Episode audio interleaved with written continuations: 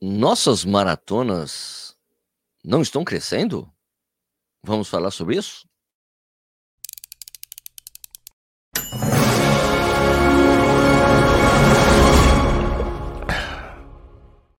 Bom dia, tudo bem? Seja bem-vindo ou bem-vindo ao Corrida no Ar. Meu nome é Sérgio Rocha. Hoje é terça-feira, dia 21 de fevereiro de 2023. Estamos no meio do carnaval. E essa é a edição número 132 do programa Café Corrida, uma live que rola de segunda a sexta às 6 horas da manhã no YouTube, depois vira podcast e que fica disponível nos principais agregadores. Então, se você está assistindo ou ouvindo isso depois da publicação, muitíssimo obrigado pela sua audiência e obrigado também para quem está ao vivo aqui comigo. Vocês estão treinando no carnaval? Eu treinei. Treinei todos os dias. Vou falar, meu, deixa eu tomar um cafezinho. Aliás, ontem assim como disse quem assistiu ontem o programa, subi a Serra do Japi com meus amigos e é duro, mas é mó legal, porque a gente viu umas cachoeiras, quem deu uma olhada lá meu, no, no Strava, no meu Strava, com umas cachoeirinhas, umas cachoeirinhas lá, temos nada mal da alta, etc. Tá bom?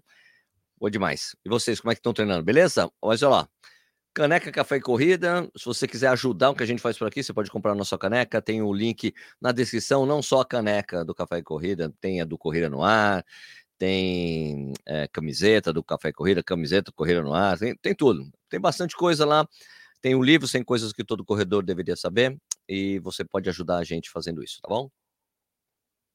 A gente também tem uma comunidade, nossa, a gente também tem uma comunidade no Instagram, é, Instagram, no WhatsApp, é, que a gente discute várias coisas. Tem a comunidade que discute o café e corrida, tem lesões, provas, tênis, é, tem um, uma parte só de classificados. Se você é, tem um perfil bacana no Instagram, no YouTube, tem um lugar só para você divulgar seu trampo.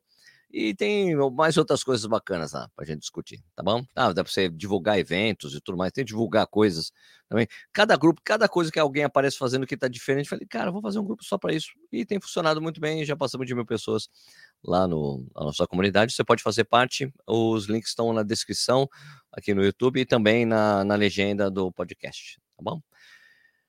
Bom, vamos começar aqui falando dos ASICS Frontrunners, né, da ASICS, né, que é uma espécie de programa de embaixador da marca, né, e é uma coisa que abriu, tipo, as inscrições para esse ASICS Frontrunners abriu mundialmente. O que, que é esse negócio aí, ó? É, eu vou até ler aqui o texto que mandaram para mim, tá?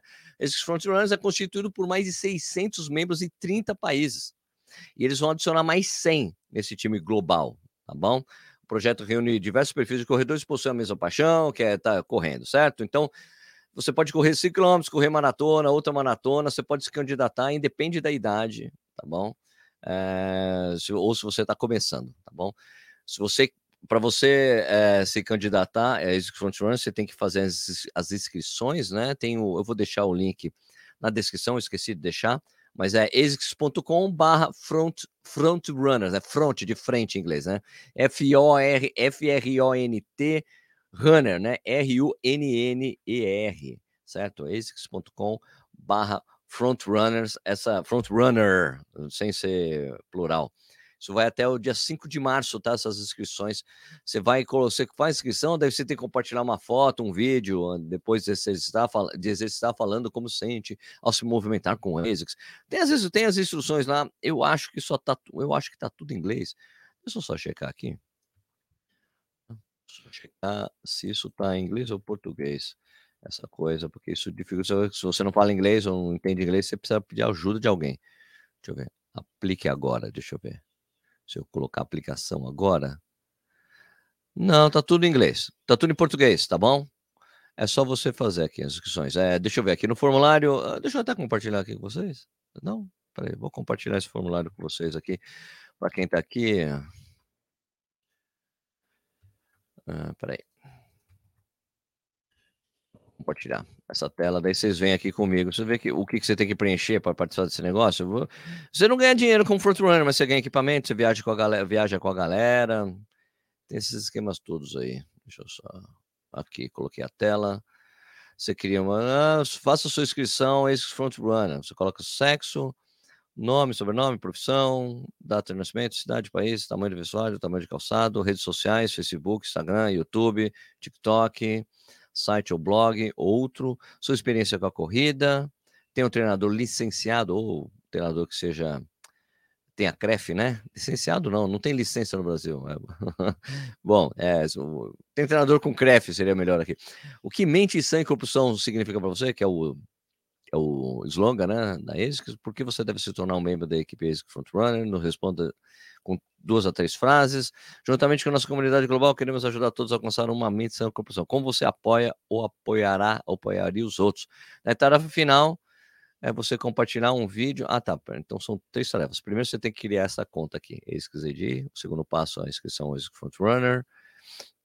Depois, uma tarefa final, que é compartilhe um vídeo ou imagem pós-exercício, inclua suas palavras é, que melhor descrevem como você se sente ao se mover com ASICS com a hashtag Nothing Feels Better e Runner 2023 inclua me mover com a ASICS faz com que eu me sinta e marque ASICS Frontrunner. Não esqueça de tornar sua, sua conta do Instagram pública. Tá, daí você coloca cadê aqui? Você, como é que você faz aqui? Ah, daí você coloca, puxa os, manda os arquivos que você baixou, tá? Foto de retrato e foto de ação e tem umas coisas aqui. Então, na verdade, você vai fazer uma, uma ativação, né? Você vai acabar fazendo um negócio bacana, porque a eles vai achar bom para eles, tá bom? Então é isso aí. Deixa eu interromper esse compartilhamento, voltar para a página que estava antes. Então é isso aí. Vai até dia 5 de março, beleza?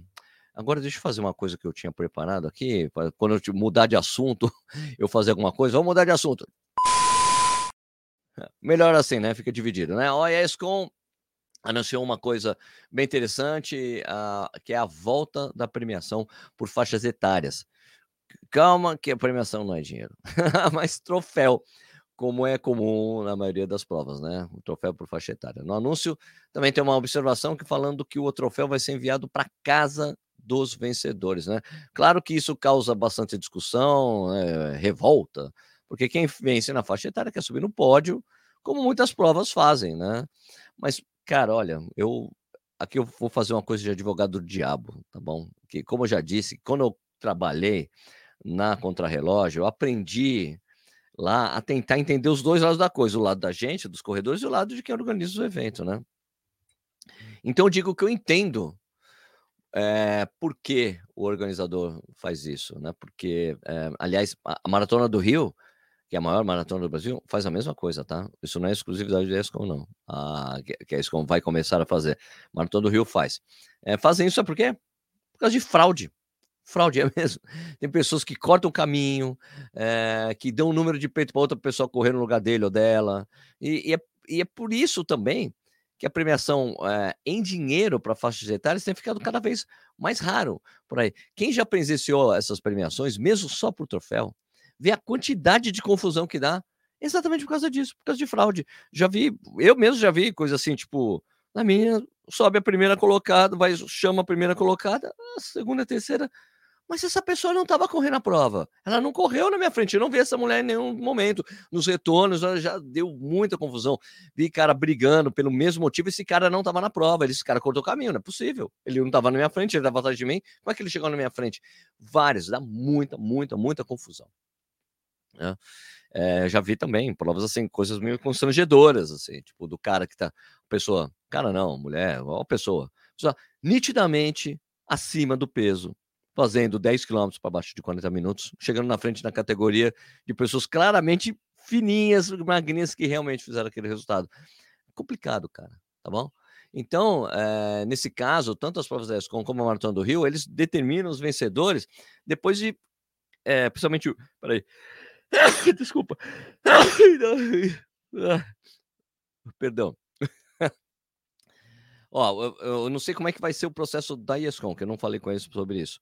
Mas no Rio de Janeiro, sabe o que eles fazem? Eles, o cara que é campeão ou campeã da faixa etária, eles vão ver se a pessoa passou por todos os tapetes de controle, depois né, da prova ter acontecido, depois eles checarem, fazer tudo isso aí. Eles vão verificar as fotos de chegada dessas pessoas para saber se essa pessoa é essa pessoa mesmo. Acontece muito. Do cara de cara correr com o número de. Vou esperar de novo.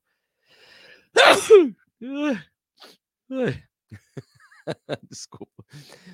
Eles checam tudo. Se passou, fez todas as passagens e se a foto é coerente com a pessoa, tá bom? E daí, só assim a pessoa vai, daí a pessoa vai lá, olha, foi a primeira categoria, daí vão mandar por e-mail, vão mandar eh, pelo correio o troféu, ou no caso do Rio de Janeiro, você pode buscar na sede da, da Espiridon, tá bom? Eu sei que é triste não subir em pódio por faixa etária, mas triste mesmo é você ser o segundo ou a segunda colocada numa prova para uma pessoa que fraudou a premiação, que não estava, não era, não era para estar lá, tá bom? Tá bom? Agora, é, em tempo, né? Maratona de Boston é a mesma coisa, minha gente. Tem premiação por categoria? Tem, mas você só recebe depois. Eu tenho um amigo, o Acerola aqui, o Edivaldo, conhecido um monte de gente, já foi, já recebeu premiação por faixa etária, acho que do 5K, do, do, do Maratona de Boston. Ele recebeu por recebeu um e-mail, olha, você ganhou, tal, mande aqui seus dados. Você ganhou, mande seus dados aqui para você receber o seu troféu. A diferença é que aqui, é, aqui da ESCOM, você tem que entrar em contato pedindo o seu troféu.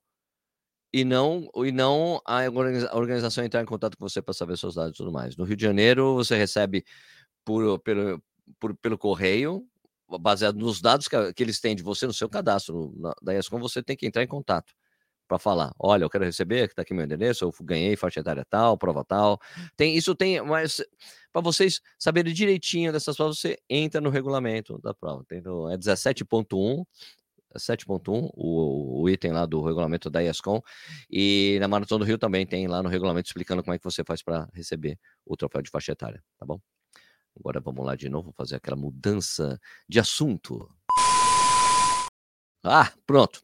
Vamos ao assunto principal do programa de hoje, né? Certo?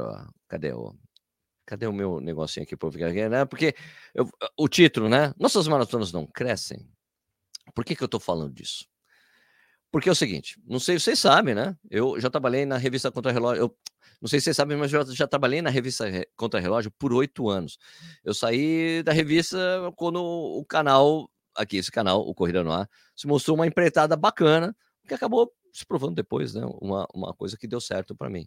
Mas eu trabalhei por oito anos na revista, gosto muito da revista, gosto muito do, do, do Tomás Lourenço, considero um grande amigo, a gente sempre tem umas discussões bacanas, mas o, o sangue da conta relógio ainda rola por aqui, né? E eu considero, eu me considero, eu considero o Corrida no Ar um filho da conta relógio, tanto que chama-se é, Corrida no Ar, porque eu fazia um podcast chamado Contra-relógio no ar.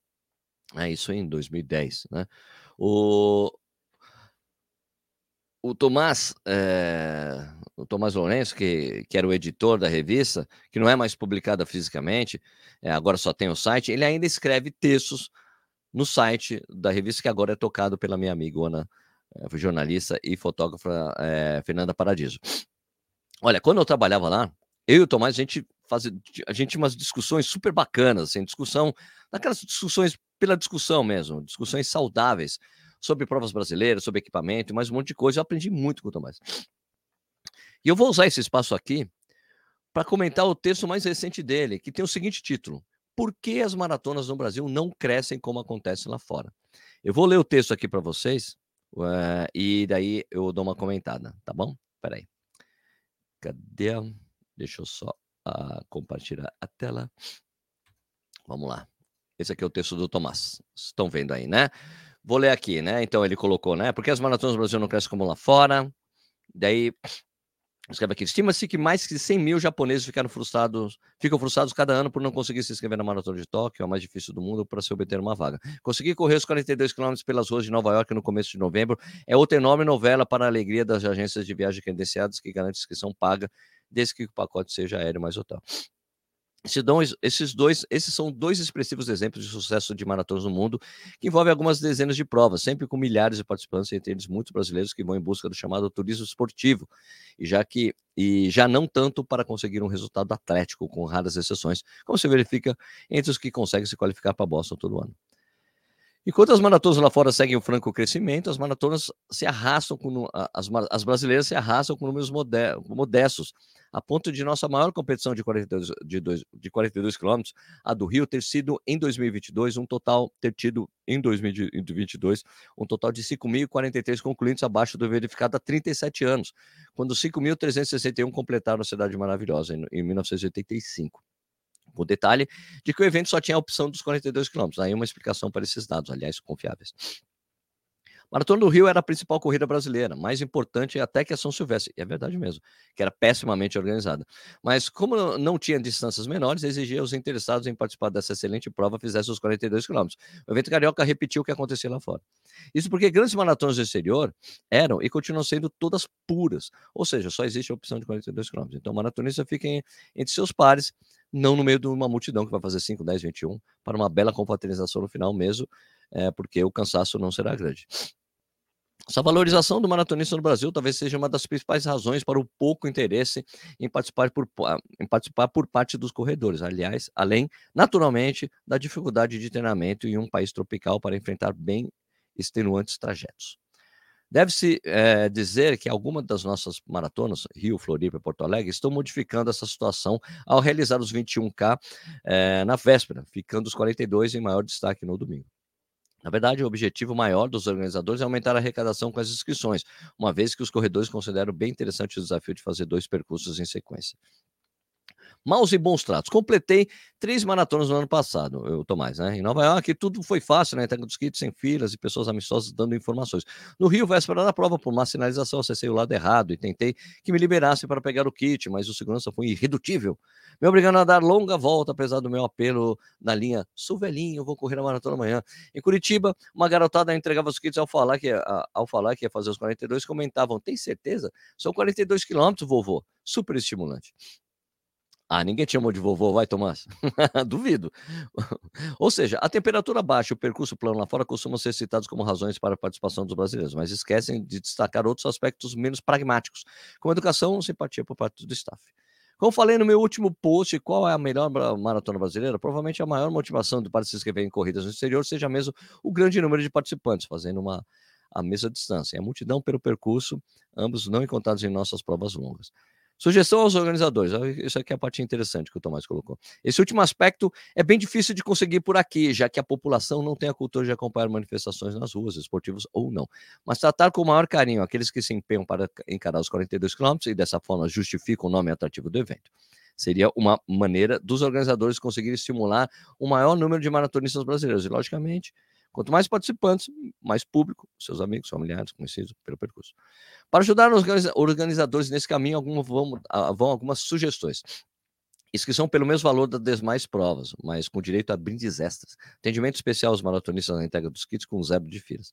Camiseta exclusiva para os maratonistas, assim como medalha diferenciada. Área isolada aos maratonistas na concentração para largada, com bom número de banheiros e café da manhã. Abastecimento absolutamente perfeito e diversificado durante os 42 quilômetros, notadamente na segunda parte, com menor espaçamento entre os postos. Chegada valorizada com locução e anúncio e identificação dos concluintes, área de dispersão exclusiva com lanche, estrutura para descanso, massagem e eventuais duchas. E ele daí tem um quadro aqui com a comparação de 2019 para 2022. Né? Agora vamos lá. Vamos para a minha parte. Eu queria comentar algumas coisas. A parte que o Tomás fala em que os maratonistas deveriam ter um tratamento diferenciado dos organizadores, achei bacana mesmo. E acho que poderia funcionar. É realmente uma boa ideia. Mas eu queria fazer é, aqui o que eu fazia quando eu trabalhava na revista.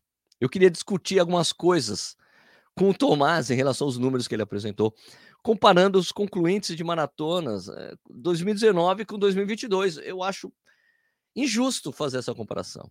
Porque 2022, algumas provas ainda foram realizadas com protocolo de segurança contra a Covid-19. Muita gente nem se sentia segura para voltar a correr provas. E outras nem estavam treinando adequadamente. Né? 2021, é, 2022 foi um ano bem de transição, bem transitório assim de corridas, de, corridas né? Deixa eu tomar mais um cafezinho, peraí. Em defesa dessa minha contra-argumentação, vou falar que os números de 2022, até de provas na gringa, foram menores do que o habitual. Né? Vou tomar como exemplo a própria maratona de Nova York, citada pelo Tomás. Em 2019, foram 53 mil concluintes. Em 2022, 47 mil. Diminuiu, não é? Não, não foi uma queda enorme, mas uma boa diminuição, né? É, pelo menos sensível, não chegou a 50 mil. Né? É, Tóquio 2022, por exemplo, só, só, só pôde participar quem morava no Japão. Estrangeiros não podiam entrar no país devido às restrições da Covid. Exceção feita aos atletas de elite, como o Kipchoge, que, aliás, bateu o recorde da prova, né? É, e a Cosgen, foi a Cosgen, não, foi a Perry né, que bateu o recorde da prova. Não vou lembrar agora. Eu entendo que esse ano, 2023, a gente volta a ter os números parecidos com 2019. Agora, em relação aos números de maratonistas no Brasil, na verdade, esses números vinham crescendo antes da pandemia, né? Basta a gente comparar a própria maratona do Rio, né? Nossa maior prova de 42 quilômetros. Eu sei que o Tomás puxou o número de 37 anos atrás, 47 anos atrás, sei lá, 37 anos atrás, para comparar. 47 anos atrás, né? É isso? Bom, eh, de, de 1985, para comparar com a edição do ano passado, né? É porque o fato é o seguinte: há 10 anos atrás, a maratona do Rio de Janeiro tinha 4.021 concluintes, 10 anos atrás. 2013. Né? Eh, em 2013, o número não tinha chegado ainda no número de 1985. Né? Ah, em 2018, a Maratona do Rio chegou a ter 9.030 eh, concluintes, né? mais que o dobro do que 2013. Né? E depois, sabe, cinco anos depois. Em 2019, o número caiu para 7.824. Então, sim, o, a, o número de pessoas correndo maratonas no Brasil tem crescido, né? Tem crescido. Uh, sim, os brasileiros gostam de correr no exterior, né? correr médios, etc. Mas vamos lembrar que não é todo mundo que consegue pagar uma viagem para ir para o exterior e correr, né? É caro, né? É, para procurar essas provas que seriam prova com clima mais ameno, percurso mais plano, e também é, eu entendo que a comparação do Tomás com as majors, não? Mas tem muita prova no exterior, muita prova do exterior que também é festival de corrida, que tem 5, 10, 21, 42, o 42 no meio. É, não é uma exclusividade brasileira isso. Eu, tô, eu também acho bacana essa coisa dos organizadores deixar só o 42 para o domingo, daí você faz com quem, quem correu a meia possa ir ver os maratonistas correndo, porque às vezes tem amigos entre eles, né? Então você incentiva isso, né? As pessoas correm as outras provas e vão lá curtir a maratona do dia seguinte, né? Ver quem está correndo e tal. Ó, e tem outra coisa, há 10 anos atrás, a gente também podia contar nos dedos, nos dedos a quantidade de maratonas que a gente tinha no Brasil. Agora está ficando cada vez mais difícil. Vamos ver, ó. Só em Santa Catarina, a gente tem pelo menos umas sete provas de asfalto. Pelo menos umas sete. Ó, tem duas em Floripa, tem a de Jurerê, que está esse ano, tem a Rio do Raço, tem a Uphill, tem Blumenau, que volta esse ano, tem a Fibra Física em Brusque, sem contar, uh, vai ter em Tubarão também, isso sem contar as provas que tem 42 km em trilha, como Indomit, Costão do Santinho, é, por exemplo, né? Só para citar assim, tem muita prova. Tem a listagem do Luiz Eduardo, do, é, do, do, do, Zé Eduardo, que Luiz Eduardo, do Zé Eduardo Garcia, tem mais 70 maratonas no Brasil, cara. Mais 70. Então, antigamente, eh, o número de, de meias maratonas no Brasil também era uma coisa que, quando eu comecei a correr, tinha uma ou outra, tinha pouquíssimas meias maratonas no Brasil. Agora a gente não consegue nem sequer saber quantas provas de meia maratona tem. Não dá. Tem meia maratona em tudo quanto é canto. Né? E também não vamos esquecer que o lance das nossas maratonas não terem, tipo, sei lá, 20 mil concluentes, é, como a gente vê em alguns países, não é uma coisa tão comum no exterior também, né? Basta ver os vizinhos, né? Maratona de Buenos Aires, que é a melhor maratona no Brasil, que a gente costuma dizer, né? É, ela teve 7.789 concluintes no ano passado. É uma prova plana e com clima super ameno. Também não tem gente na rua. Não tem tanta gente na rua. A prova na América Latina, que tem mais gente. América Latina, não. México tem bastante gente na rua. A prova na América do Sul que tem mais gente na rua, sabe qual é? Se eu não me engano, posso estar errado, pode me corrigir, é a maratona de Santiago. Porque você passa em parte residencial e os chilenos vão todos para a rua, porque o chileno tem esse espírito cívico muito forte de ir para a rua, né? E daí tem lá bastante gente. Né? Então, a gente não tem, não, não acho que não é uma coisa só exclusivamente brasileira. Isso, ó, exclusivamente brasileira. E olha só, né? Maratona de Buenos Aires é só tem 42 quilômetros, a meia um mês antes. Bom? Detalhe. Eu acho também não acho que a prova ser exclusivamente maratona pode garantir que ela fique cresça e fique gigante. Eu acho que a gente tem, bom, o que eu, o que eu vejo é, o que eu vejo é que o crescimento da gente é sustentável. Não, eu, eu reconheço eh, a gente tem que reconhecer que a gente não tem provas na América do Sul que são tão grandes quanto o exterior, mas o exterior é muita coisa. O lá fora é todos os países do mundo, minha gente. Tem países que não tem maratona grande também. A gente está entre eles. Né? O que eu vejo que a gente vê, o que eu vejo, a gente é, eu, eu, vejo um crescimento sustentável de maratonistas, um crescimento constante e que foi interrompido pela pandemia. Porque, assim, uma coisa que eu sempre vi, assim, é que, ó, quando eu comecei a correr, que eu corro há bastante tempo, né? Eu corro há 24 anos. É, São Paulo não tinha uma prova por final de semana. Era uma prova por mês, mais ou menos. Hoje em dia tem duas, três provas no mesmo dia em São Paulo. Então eu vi assim: quanto mais gente correndo 5 e 10 quilômetros, a gente tem futuramente mais gente correndo meias maratonas. Quando tiver muita gente correndo, mas muita gente correndo meia maratona, que é o que acontece hoje, a gente vai ter mais maratonistas, que é o que tem acontecido, porque esse número de meias maratonas cresceu faz tempo. Né? Não é de agora que a gente tem incontáveis números de meias maratonas. Isso é já 2015, 2013, 14, 15, começou a explodir o número de meias maratonas no Brasil. E é uma consequência natural aumentar o número de maratonistas.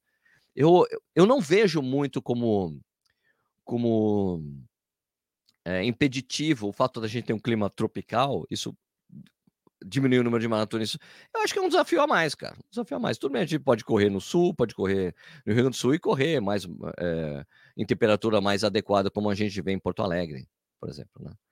Só a exceção é Curitiba, né, que faz a prova em novembro.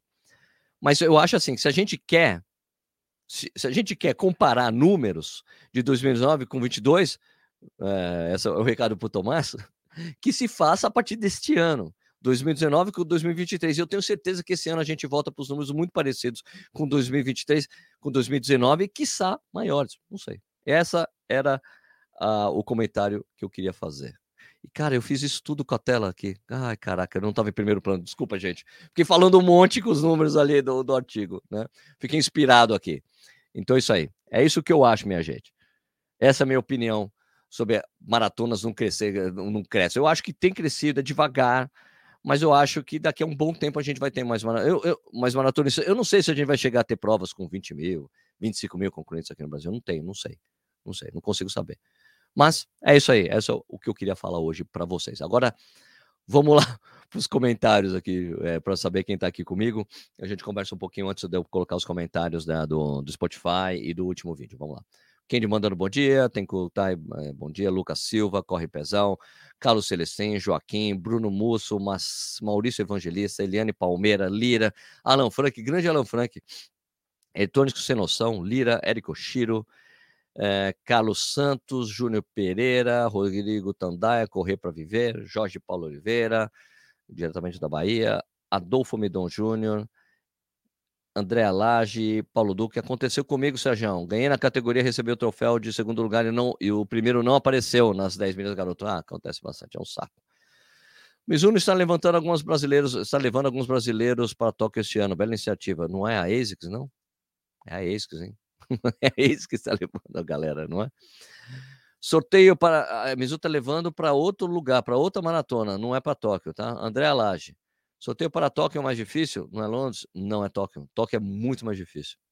Bom dia, Sérgio, todos os corredores. Rinaldo, Thaís Lourenço. Bom dia, bom dia, Thaís. Maicon Gazeiro, Eletrônico Solução. E é por isso, por isso que a Maratona de São Silvestre continua sendo a mais conhecida. Com tratamento diferenciado, os corredores de outras distâncias ficarão estimulados a treinar pelos 42. Eu também acho. Eu acho uma boa ideia, Tomás. Tratamento diferenciado envolve mais custos. Isso é o Proesso, o organizador de corrida. Falando, ah, concordo.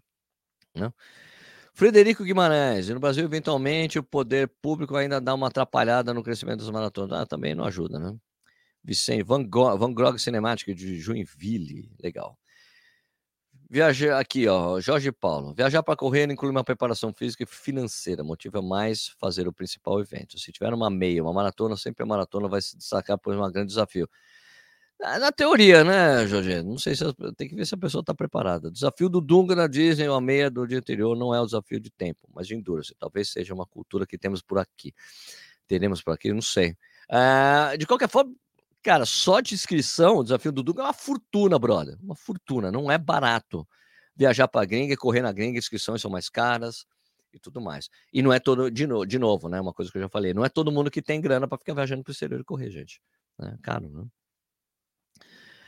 André Lage, nossa, anos 111, na primeira vez que tentei toque, fui sorteada. Então, mas aqui assim, Adriana, aqui tem uma pegadinha aí, né?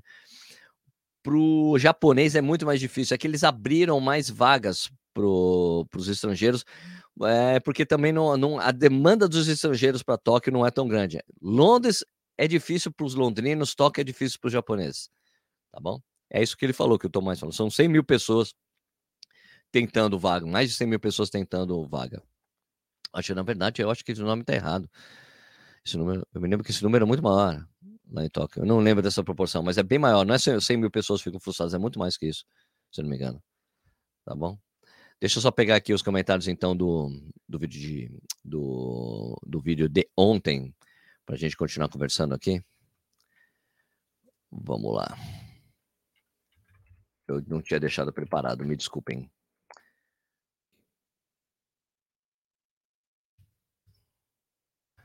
Aqui, tia, só abrir o podcast, né? Os comentários do podcast. Você pode deixar os seus comentários no Spotify, é, na versão. Uai, não carregou, meu?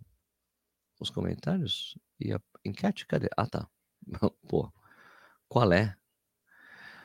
Vamos lá para a enquete e os comentários. Só um instantinho. Para a tela.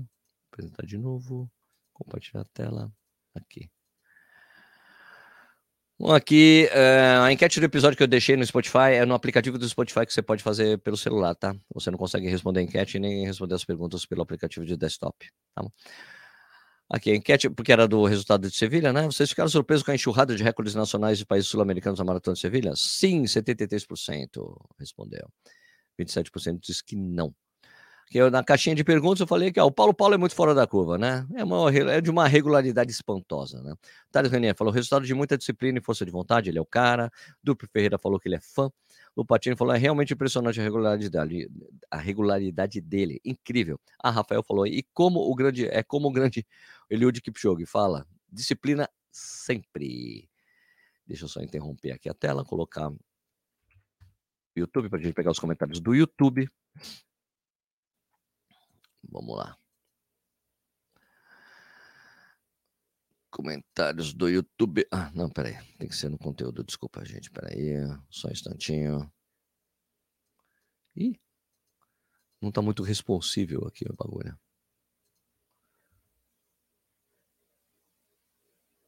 Peraí. peraí que tá embaçado aqui. Não sei o que tá acontecendo no site. Peraí, só um instantinho. Contenido. Postagens ao vivo. Aqui, comentários. Comentários desse vídeo. Tirar não responde. Beleza. Vamos lá. Pegar os comentários de. Ué. Por que não está carregando os comentários que eu estou vendo aqui? Ah, porque está na tela errada, Sérgio.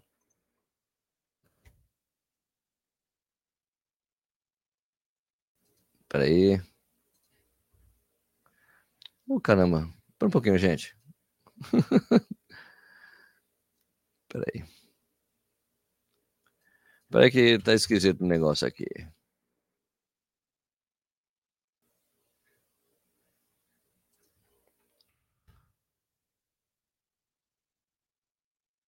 Espera aí que a janela tava meio esquisitona aqui. Bom de novo.